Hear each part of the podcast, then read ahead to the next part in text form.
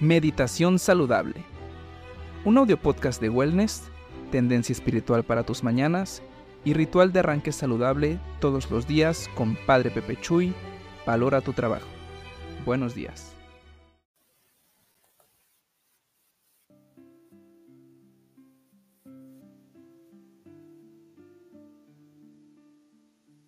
He aquí. Bienvenidos. El poder de la oración. Vamos, vamos adelante, vamos arriba.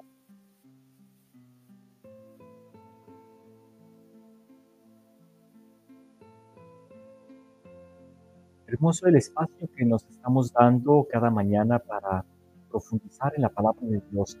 Y la palabra es el foco de nuestra vida y la iglesia en realidad a través del Evangelio que es eminentemente social, nos lleva pues a, tener un fundamento y un estímulo para la acción. Por eso en esta jornada laboral invito a ti que eres una persona que trabaja, que te programes desde la palabra, te inspires desde la oración, pero diciendo justamente eso, el poder de la oración es inmenso.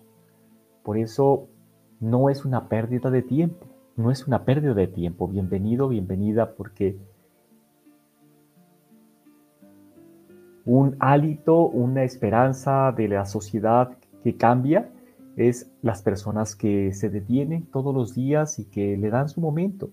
Y puede ser, pues, justamente dentro de tu ritual de arranque al despertarte o una vez que te has preparado, que te has ejercitado, que has respirado profundo, que te has tomado pues algo saludable, algo que sabes que es el tiempo del cuerpo se encuentra la purificación y la depuración las primeras horas de la mañana,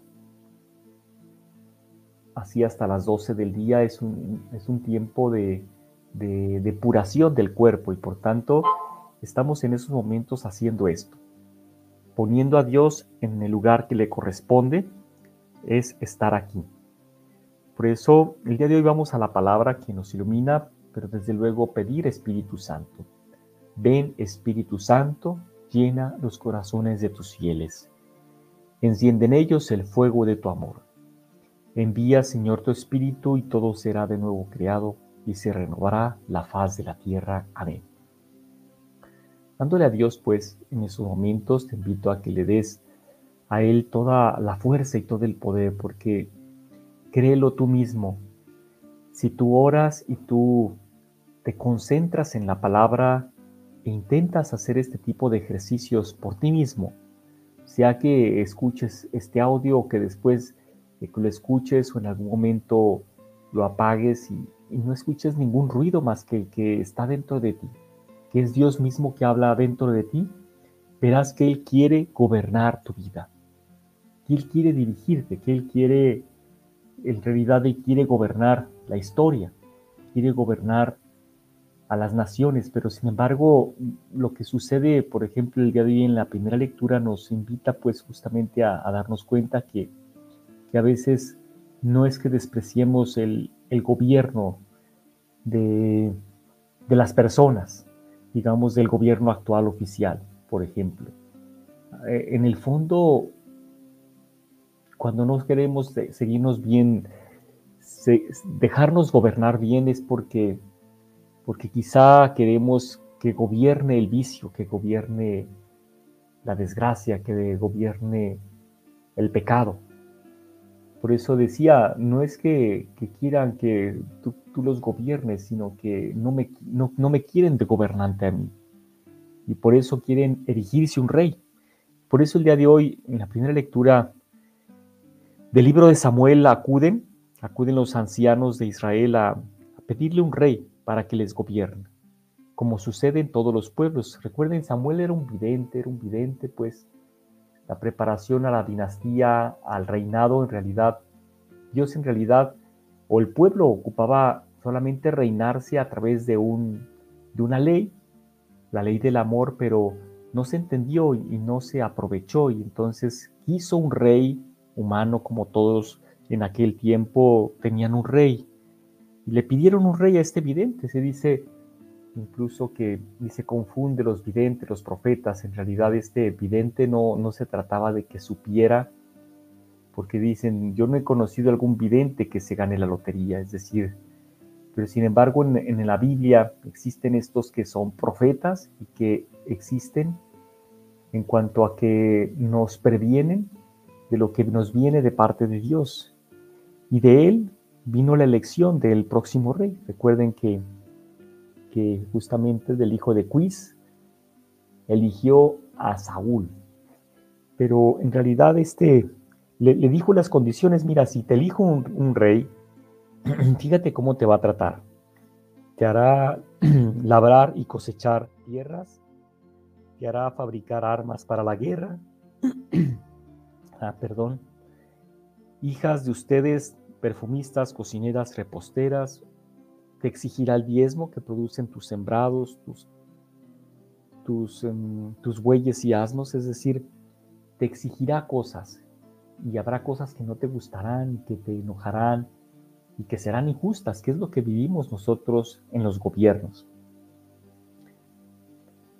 Y por eso el gobierno de Dios es un gobierno que incluye a los débiles. De otra manera, los gobiernos se, se vuelven contumaces, se vuelven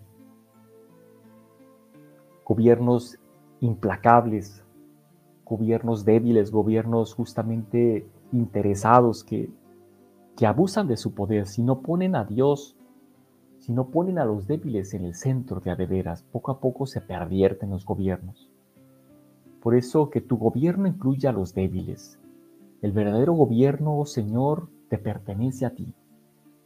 El verdadero gobierno es el que promueve la paz, el que verdaderamente vive la paz en sus corazones, el que te ha elegido a ti como corazón. Pero sabemos de antemano hoy tantos gobiernos, tantas personas que gobiernan, que secuestran obispos, que eliminan templos, que incluyen, incluyen políticas ideológicas de ideología de género y tantas cosas que vemos desde nuestro gobierno de México, desgraciado, digamos, de, atentar contra la vida junto con tantos otros. Por eso, ojalá y nosotros que tenemos disposición y disponibilidad de, de pedir Espíritu Santo para saber qué es lo que tenemos que hacer. El menos peor, por ejemplo, hablando de las elecciones, no lo sé, pero que primero, antes de elegir, antes de pensar eh, qué es lo mejor para nosotros, para nuestro pueblo, y de acudir también a Dios para pedir que, porque históricamente de esa manera se dio la necesidad de los gobiernos. Quizá el gobierno de Dios hubiera sido necesario, suficiente si hubiéramos entendido la lección desde el principio, no hubiéramos necesitado de la legislación, porque ya tendríamos a Dios y tendríamos nuestras leyes y nos respetaríamos, pero sin embargo los gobiernos tuvieron que venir de esa manera. Por eso tu gobierno incluye los débiles. La Jornada Mundial de la Paz del primero de enero del Papa, pues él incluye y sabe del poder de la oración.